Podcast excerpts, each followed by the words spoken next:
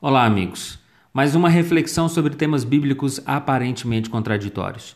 E o texto bíblico de hoje está em Mateus 5,37.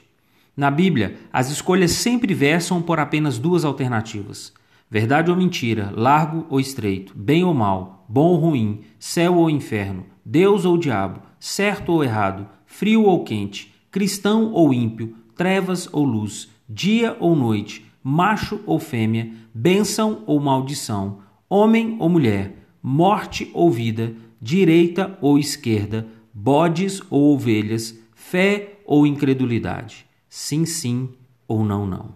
Segundo a Bíblia, não existe meio termo. Ficar em cima do muro é uma opção reprovável. Cuidado com as políticas de boa vizinhança. Pense nisso e até a próxima reflexão.